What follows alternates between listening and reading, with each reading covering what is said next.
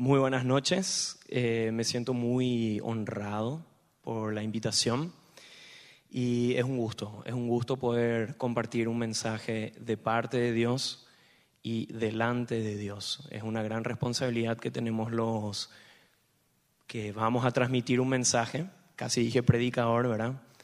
Eh, pero sí, tanto los predicadores o los que tenemos la oportunidad de hablar lo que nos enseña la Biblia, lo tenemos que hacer pensando en primer lugar como si Dios estuviese sentado acá en la primera fila escuchándonos. Así que es mi deseo también que Dios pueda, que sea Dios el que hable hoy y no Marcel.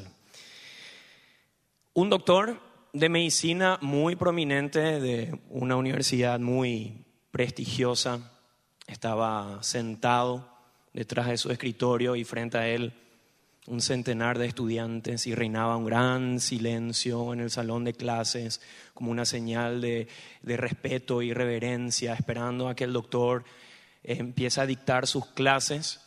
Y sobre su escritorio había una botella que contenía orina. Es agua, no es orina, no se preocupen. Y el doctor les dijo a sus estudiantes, hoy les quiero enseñar acerca de la importancia de prestar atención en los detalles. Y presten mucha atención porque esta ilustración tiene conexión con el pasaje que vamos a estar estudiando después, recibiendo después. Así que, queridos alumnos, está demostrado que al prestar mucha atención en los pormenores, en los detalles, al poder ingerir una muestrita de esta orina, vamos a poder tener un diagnóstico más preciso acerca de la causa de la enfermedad de esta persona. Entonces el doctor, con mucha seguridad, mete su dedo dentro del frasco y lo, lo lleva a la boca. Los estudiantes, wow, sí, qué capo este profesor, ¿verdad? Impresionante lo que acaba de hacer. Por más que sea algo un poco asqueroso, todo lo que diga este profesor ha de ser verdad. Ahora, queridos caballeros, llegó el momento en donde voy a hacer pasar este frasco entre ustedes y cada uno, cada uno de ustedes tiene que hacer exactamente lo mismo que estuve haciendo yo, para que cada uno de ustedes tenga esa experiencia de prestar atención en los detalles y sacar sus propios diagnósticos. Seguía reinando el silencio, pero el frasco empezó a recorrer las filas y así cada estudiante con mucha timidez, pero determinación, al mismo tiempo introducían el dedo en el frasco, lo llevaban a la boca, frunciendo el ceño y así iba pasando el frasco, ¿verdad? Hasta que recorrió por todos los estudiantes. Y el frasco una vez más vuelve a la mesa del doctor y el doctor dice una vez más, queridos caballeros, ahora les quiero decir lo que quise decir acerca de la importancia de prestar atención en los detalles. Si ustedes hubiesen sido buenos observadores, hubiesen notado que yo introduje en el frasco mi dedo índice, pero llevé mi dedo meñique a la boca. ¿Qué nos enseña esta ilustración? Que muchos de nosotros o muchas personas somos como estos estudiantes de este doctor. Pensamos que tenemos todo resuelto en la vida, pensamos que lo sabemos todo, que podemos confiar a ciegas, que, que tenemos todo calculado, pero perdemos de la vista el detalle más importante de nuestras vidas, que es dejar a Cristo que nos cambie a ser aquellas personas que Dios quiere que seamos. Y Dios nos esconde como este doctor detrás de un, de un engaño para darle una lección a sus estudiantes. Él da su mensaje abierta y transparentemente a cada uno de nosotros. Él nos enseña una vida que puede estar cargada de propósitos. Y ese es el pasaje que vamos a estar estudiando juntos hoy, que se encuentra eh, en Juan, en el Evangelio de Juan capítulo 3, versículos 1 al 21. Y leemos esta historia acerca de una visita nocturna, una visita bastante interesante que da lugar a una charla muy profunda. Se trata del encuentro de Jesús y Nicodemo. Y este capítulo en particular también se ha llamado el Evangelio en miniatura, porque en tan pocos y cortos versículos se concentra todo el plan de salvación, el mensaje de salvación para nosotros. Y Juan refuerza dos temas muy importantes en este capítulo. Eh, nos muestra a Jesús como el Mesías, el verdadero Hijo de Dios, y dos, también el hecho de que Jesús vino a ofrecer la salvación. Y unos versículos antes, en el capítulo 2, capítulo anterior, 23 eh, al 25 leemos, mientras estaba en Jerusalén durante la fiesta de la Pascua, muchos creyeron en su nombre al ver las señales que hacía y posiblemente Nicodemo estaba también entre ese grupo de personas. En cambio Jesús no les creía porque los conocía a todos. No necesitaba que nadie le informara nada acerca de los demás, pues él conocía el interior del ser humano. Estos versículos confirman la deidad de Jesús, que él conoce a fondo las intenciones de nuestro corazón. Él no, necesita del chisme, él no necesita de los comentarios, los testimonios de otras personas acerca de alguien.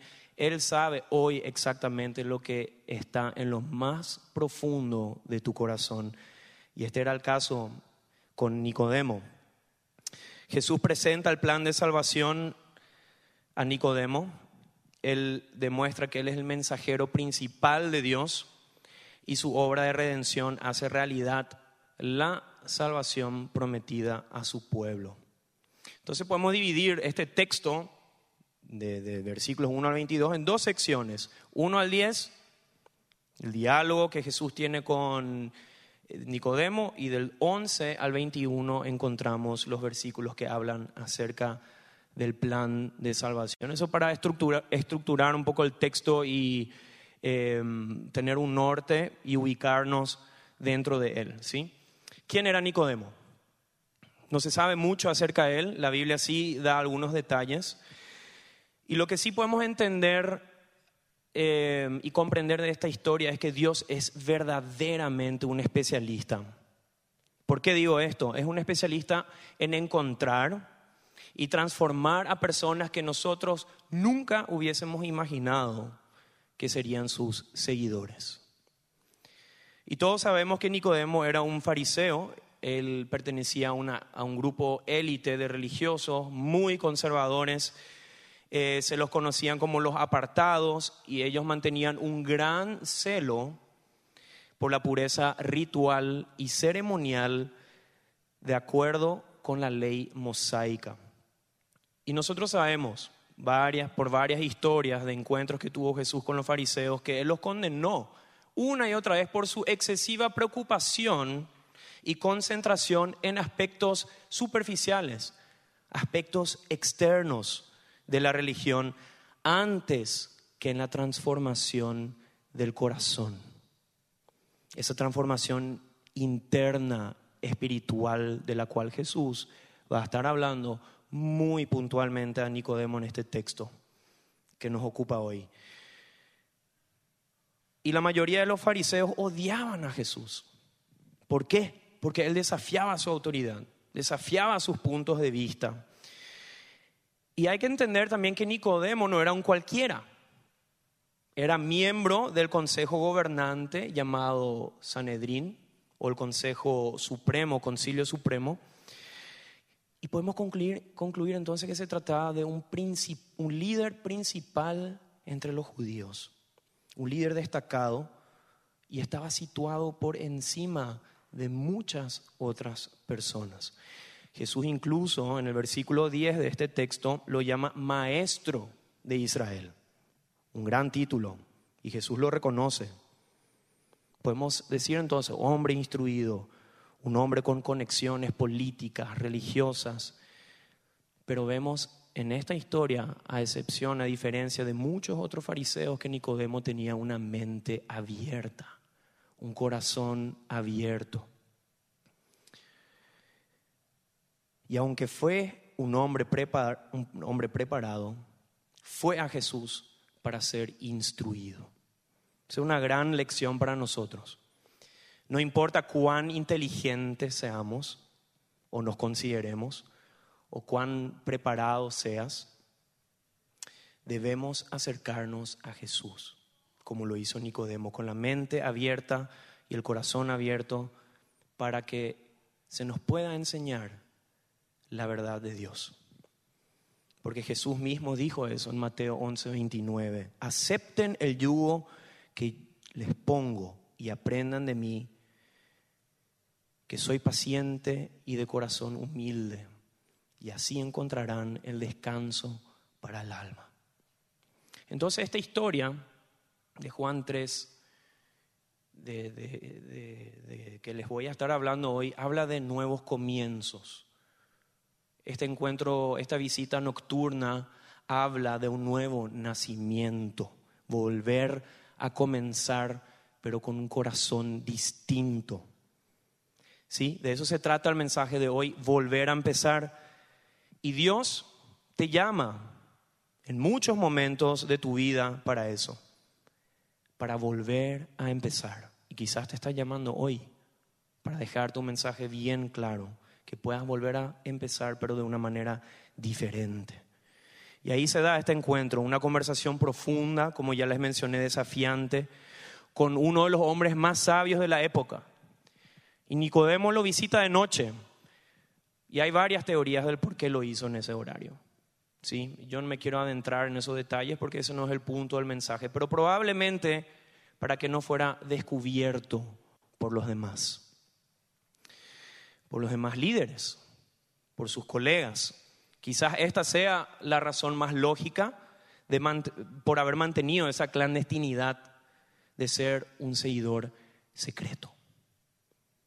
Y le dice, rabí, en el versículo 2, sabemos que has venido de Dios como maestro, porque nadie puede hacer estas señales que tú haces, sino está Dios con él. Evidentemente se nota que Nicodemo tenía una especie de afinidad con Jesús.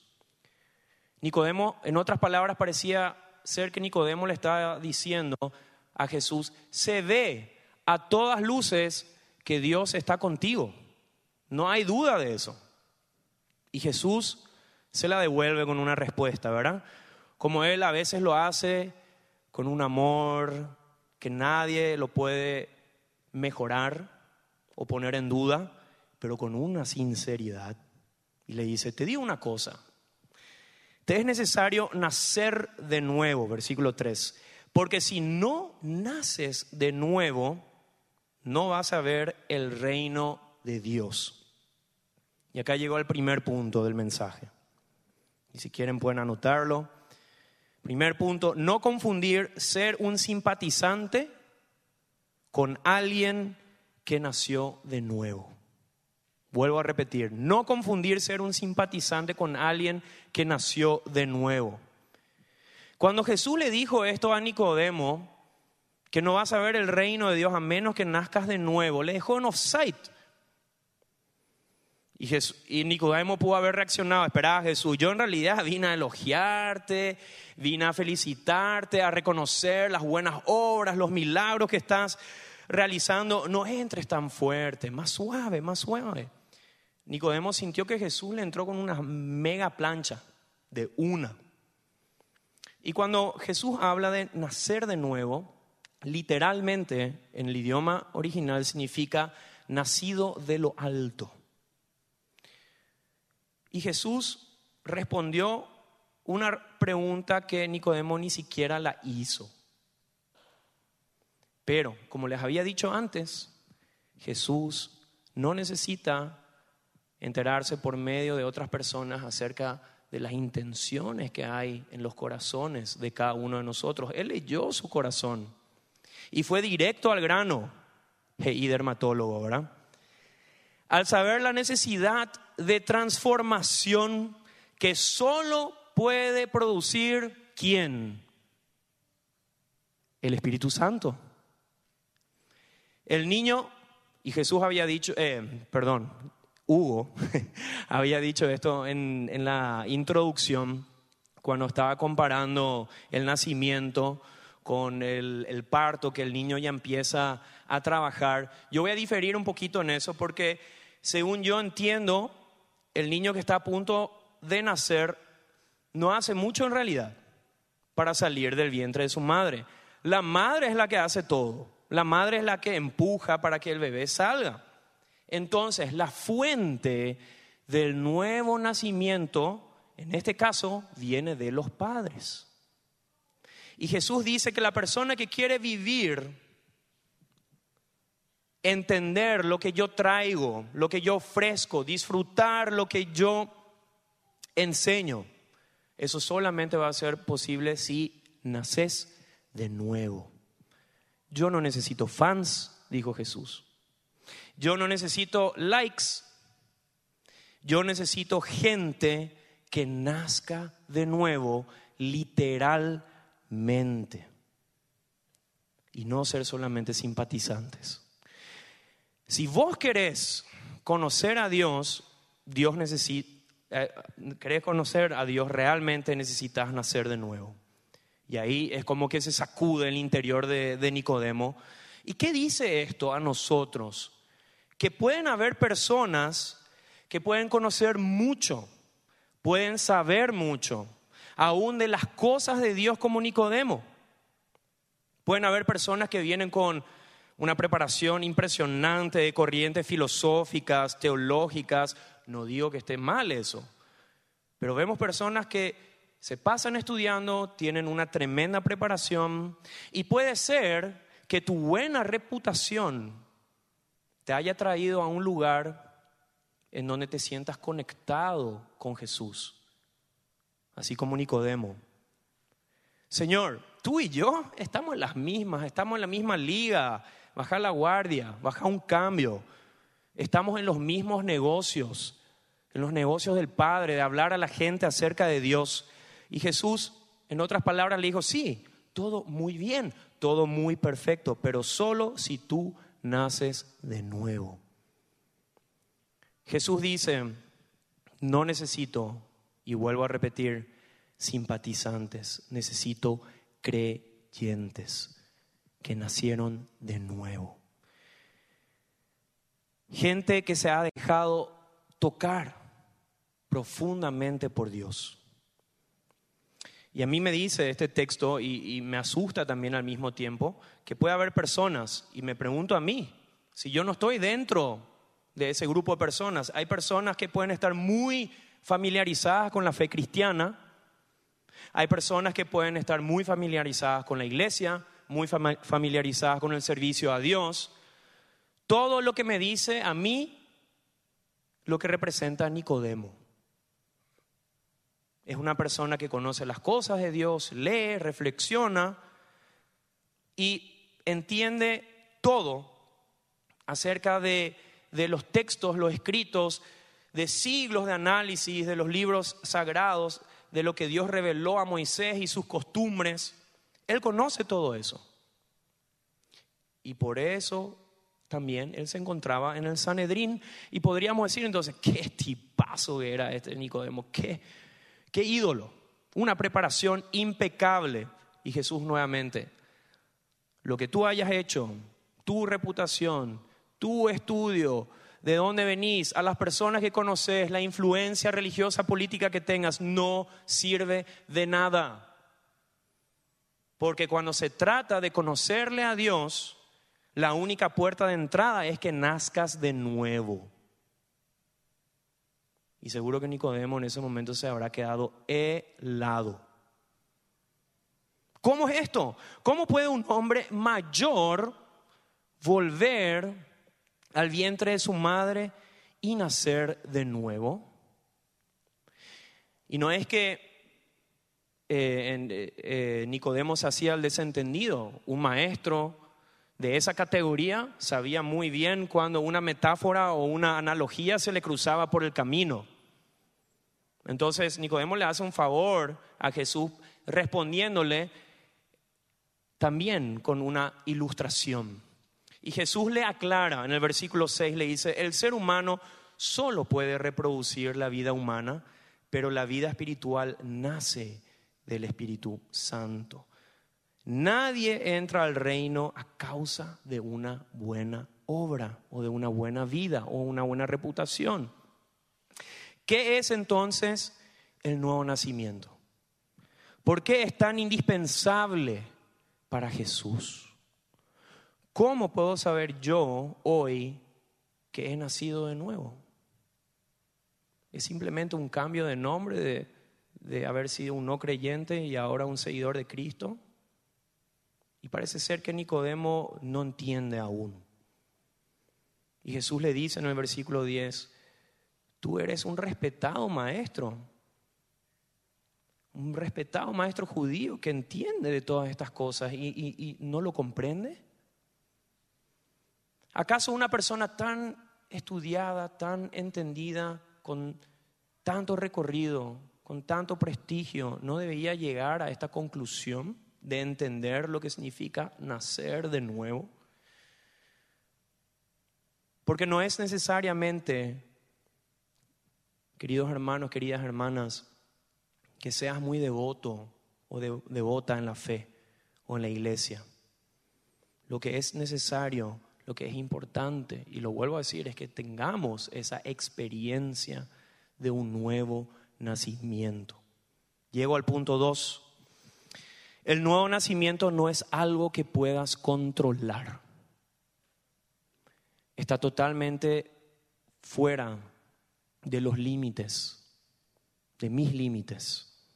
No es algo que yo pueda guiar o conducir. El nuevo nacimiento no es algo que nosotros podamos controlar. Y Jesús continúa diciendo algo que a mí me deja medio estático, ¿sí? dice en los siguientes versículos, el viento sopla donde quiere. De la misma manera que oyes el viento, pero no sabes de dónde viene ni a dónde va, tampoco puedes explicar cómo las personas nacen del Espíritu.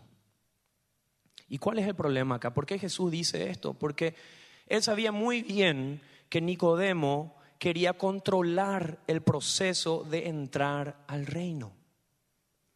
Y nadie, nadie, por eso eh, Jesús utiliza un, ejemplo tan magistral, una comparación tan magistral eh, del viento, nadie lo puede controlar, nadie puede producir esta obra, nadie la puede comprar. Cuando hablamos de nuevo nacimiento significa que tenemos que dejar de ser el centro del universo. Y yo sé muy bien que nadie de nosotros va a ir a la calle y va a cantar a los cuatro vientos que yo soy el centro del universo y alábenme a mí, ténganme en mí en cuenta, yo voy a prevalecer ante cualquier situación, yo siempre voy a tener la razón. Pero yo sé que eso es irreal. Pero te voy a hacer una pregunta y quiero que te, que te respondas a ti mismo. Si, vos, si te muestran una foto de tu graduación de, de hace unos años atrás, ¿cuál es el primer rostro que vas a buscar? O si tuviste una discusión acalorada con alguien, esas que no siempre se dan muy a menudo, una discusión, las discusiones tenemos muchas, pero esas que son así bareté fuerte, lo que, que, que deja heridas a las personas, a los corazones. Y luego a solas empezás a reflexionar de todo lo que vos podrías haber dicho, de lo que debías haber dicho. Y si hubieses tenido la oportunidad, lo hubieses dicho si se te ocurría en ese momento, con tal de ganar esa discusión. Y si yo miro a mi vida, yo puedo decirles, yo he perdido en muchas discusiones, pero nunca he perdido en las repeticiones que hago en mi mente. ¿Y qué dice eso a nosotros? ¿Qué dice eso a nuestro corazón? Que seguimos poniéndonos en el centro y nuevo nacimiento tiene que ser justamente eso, tiene que provocar esa mudanza de lugar, darle a Dios las decisiones que a Él le corresponden hacer en nuestras vidas. El viento cambia de dirección, velocidad, toma formas que nosotros no entendemos y en pocas palabras, nadie de nosotros está en control de la vida espiritual.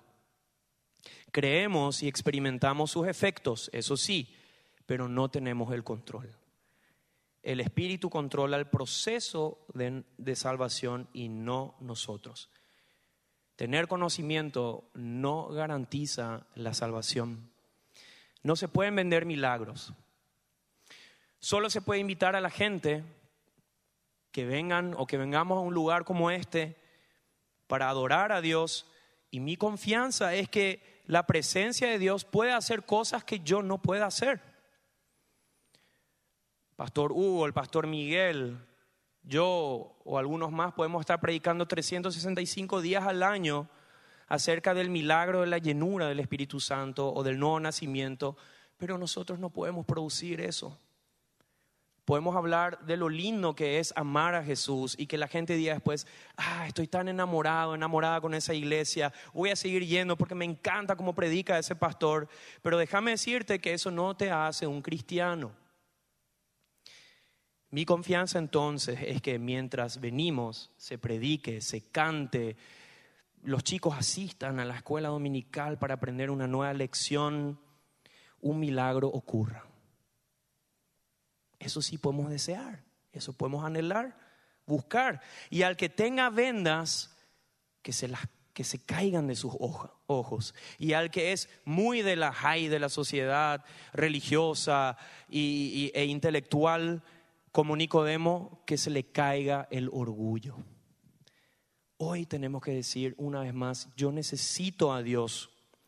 En nuestra relación con Él, Él no espera que seamos perfectos inmediatamente, sino que crezcamos continuamente. Y yo sé que muchos de nosotros en algún momento tuvieron esa experiencia de haber vuelto a nacer, pero ¿cuántas veces necesitamos recordar ese milagro de volver a comenzar, porque nos quedamos estancados. Somos nosotros el centro y no Dios. Y cuando y, de reconocer cuánto necesito a Jesús y cuánto necesito del Espíritu Santo en mi vida. Porque hoy justamente estuvimos cantando acerca de eso. Abre mis ojos, oh Cristo, yo quiero verte. Así que no podemos manipular eso, pero sí desear. Y te es necesario nacer de nuevo si quieres conocer el reino de los cielos. Jesús dice, nacer de nuevo es nacer del agua y del espíritu, refiriéndose que es como bañarse, recibir una purificación de la conciencia, de, eso que, te hace sentir culpable, eso ya no te persigue. Esa purificación que hace que la culpa se vaya, que tus pecados se queden en el piso, que la mano del enemigo que antes te señalaba no tenga otra que bajar. Porque hay un cielo, hay un Cristo, hay un Salvador que te lavó de tus pecados y sabes muy bien que no es por reputación y buenas obras, pero Dios en su misericordia, siendo nosotros pecadores, nos ha hecho hijos suyos al arrepentirnos. Yo sé que soy perdonado por la fe. Eso solo Dios lo puede hacer. Yo no puedo manipular eso. Es como bañarse después de que uno sabe que está muy sucio. Yo creo que acá toditos nos vamos a poner de acuerdo. Todos sabemos que después de un largo y arduo día de trabajo, con tremendo calor, y alguien se acerca a vos como para saludarte, vos le respondes, mira, si valoras tu vida, te recomiendo nomás que mantengas la distancia, porque estoy potente, ¿sí? Todos sabemos eso cuando llegamos a casa cansados, hediondos, apestosos, pero en el momento en que te pones debajo de la ducha ah, y empieza a correr el agua. Parece que el día empieza otra vez. Empieza de nuevo, es como un nuevo comienzo. Sabes que estás limpio y podés empezar de nuevo encarando todo de manera diferente. Y nacer de nuevo es como tomarse un baño, es ser lavado por el Espíritu Santo. Y eso es lo que Jesús enseña. Jesús le dice, ¿querés entender lo que es nacer de nuevo? Es como si te diera un nuevo corazón. Y esto es justamente lo que los profetas venían diciendo siglos atrás. Y como, en el, como el concepto del nuevo nacimiento no era algo conocido en el antiguo por los, por los fariseos que, sabían de memoria la Biblia, eh, era, era como que Jesús tenía que empezar a utilizar otras eh, otros conceptos para darle a entender a Nicodemo a qué se refiere con nuevo testimonio. Y esto sí, ahí em, Nicodemo empezó a entender y, y, esta conversación con Jesús, este encuentro con Jesús empezó a generar un cambio en su vida y Nicodemo después nunca volvería a ser el mismo. Y cuando nosotros leemos, Jesús estaba citando y eh, de manera indirecta a Ezequiel 36, 25 al 26 dice, entonces os rociaré con agua limpia y quedaréis limpios de todas vuestras inmundicias y de todos vuestros ídolos os limpiaré. Además os daré un corazón nuevo y pondré un espíritu nuevo dentro de vosotros. ¡Wow! Y es como que ahí Nicodemo empieza a sentir una transformación y siente que es como tener nuevas actitudes, nuevos motivos. Es más que aquellas resoluciones que hacemos a principios de año, de, que, de querer cambiar algunas que otras cosas que terminan después en el tintero. Es anhelar cosas que nunca anhelaste, odiar cosas de las cuales estabas adicto, adicta es desear querer ser un mejor esposo, una mejor esposa, tener una mejor familia, ser un mejor hijo, novio, novia, cambiar tu horizonte. Y eso solo lo puede producir el Espíritu Santo. Mi papá tuvo hace años un accidente em, casi fatal y hoy veo en sus ojos que él sabe cómo es cuando a uno le dan una nueva oportunidad. Y eso es como nacer de nuevo. Cuando te levantas, todo es diferente, luchas diferente, amás diferente, servís diferente, porque alguien te dio un nuevo corazón. Nacer de nuevo no es cambiar de iglesia, no es cambiar de pastor favorito, es experimentar un cambio de corazón, de motivos y actitudes que produce Dios cuando vos decís, aquí estoy. Cuando te arrepentís y querés una nueva vida. Eso sí está en nuestras manos. tercero y último punto, nacer de nuevo es volver a vivir. Tú sabes, Jesús le dijo a Nicodemo, tú sabes Nicodemo, es como cuando Moisés levantó una serpiente de bronce. Y Nicodemo entendía muy bien de qué estaba hablando Jesús, porque él conocía a la perfección las historias del Antiguo Testamento. Y conocemos la historia que el pueblo de Dios, mientras deambulaban por el desierto, ellos se rebelaron contra Dios, pecaron contra Él y se desató una plaga de serpientes mortales. Y centenares de personas empezaron a morir. Y Moisés clama a Dios, haz algo, porque las personas le clamaban a él. Entonces él recibe la instrucción de Dios, levanta una estatua de bronce de una serpiente fijada a un palo, a un asta, y que todo aquel que está a unos minutos de morir y que por fe alce la mirada a esa estatua serán librados de la muerte. Nacer de nuevo es darse cuenta cuando la serpiente de la muerte del pecado te haya mordido, pero por fuera no se nota, o fingís, o aparentás, o lo ocultás, pero en tu corazón vos sentís que algo está mal, algo está inminentemente mal, y en tu corazón empezás a sentir cosas que te conducen a alejarte de Dios y cuando te das cuenta de eso y lloras por tu condición, entonces es cuando tenemos que mirar lo que Dios hizo al respecto. Elevar tu mirada a la imagen del daño que te está carcomiendo en tu espíritu. Una imagen que se levanta en una cruz. Y la palabra de Dios dice que Jesús se hizo semejantes a nosotros. Cargó sobre la cruz la maldición que debía de acabar con cada uno de nosotros.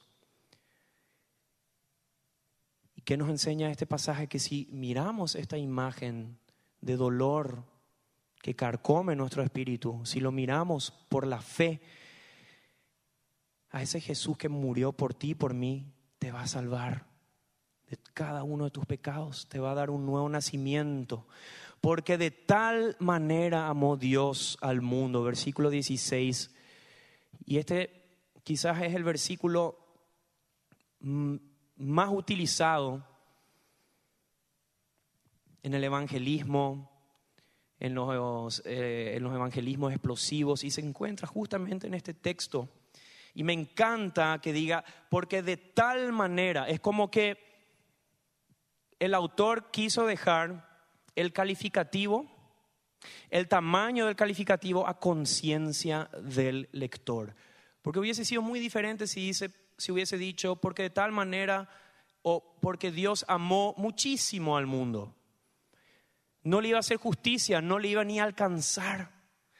Por eso es tan lindo que diga, porque de tal manera amó Dios al mundo que has dado a su Hijo unigénito para que todo aquel que en Él cree o en Él fije su mirada y entienda lo que Jesús es, crea lo que Jesús es, no se pierda, mas tenga vida eterna.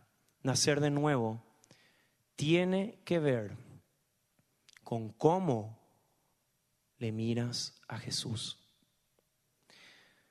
Si lo miras como un erudito, quizás podría decir, soy un buen hombre, soy una buena mujer.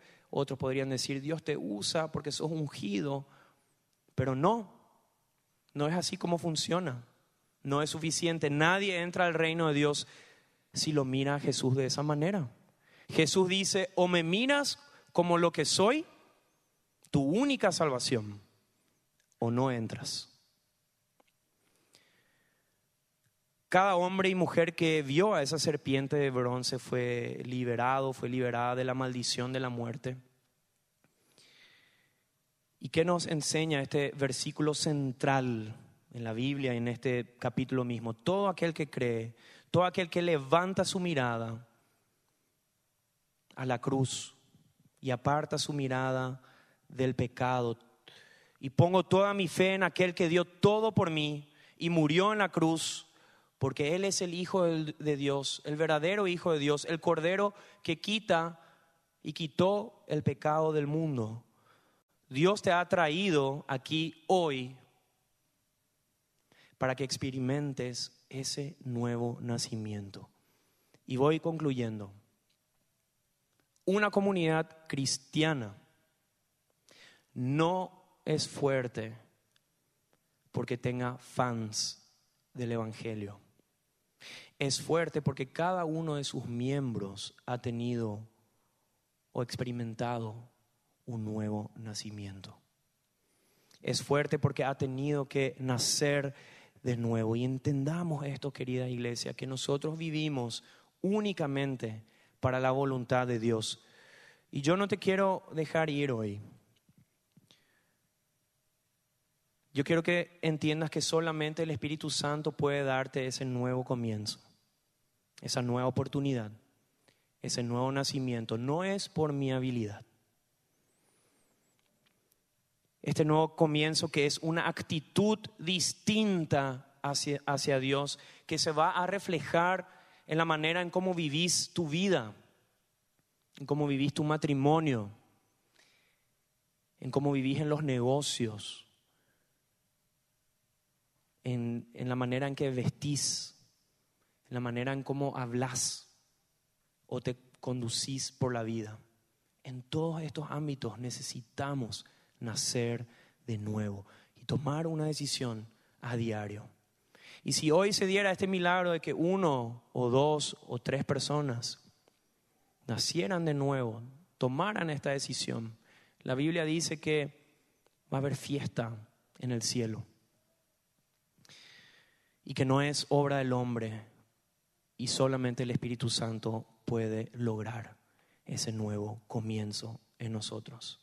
Nacer de nuevo. Pastor Hugo, quisiera pedirte que puedas guiarnos en este tiempo para que podamos tomar esta decisión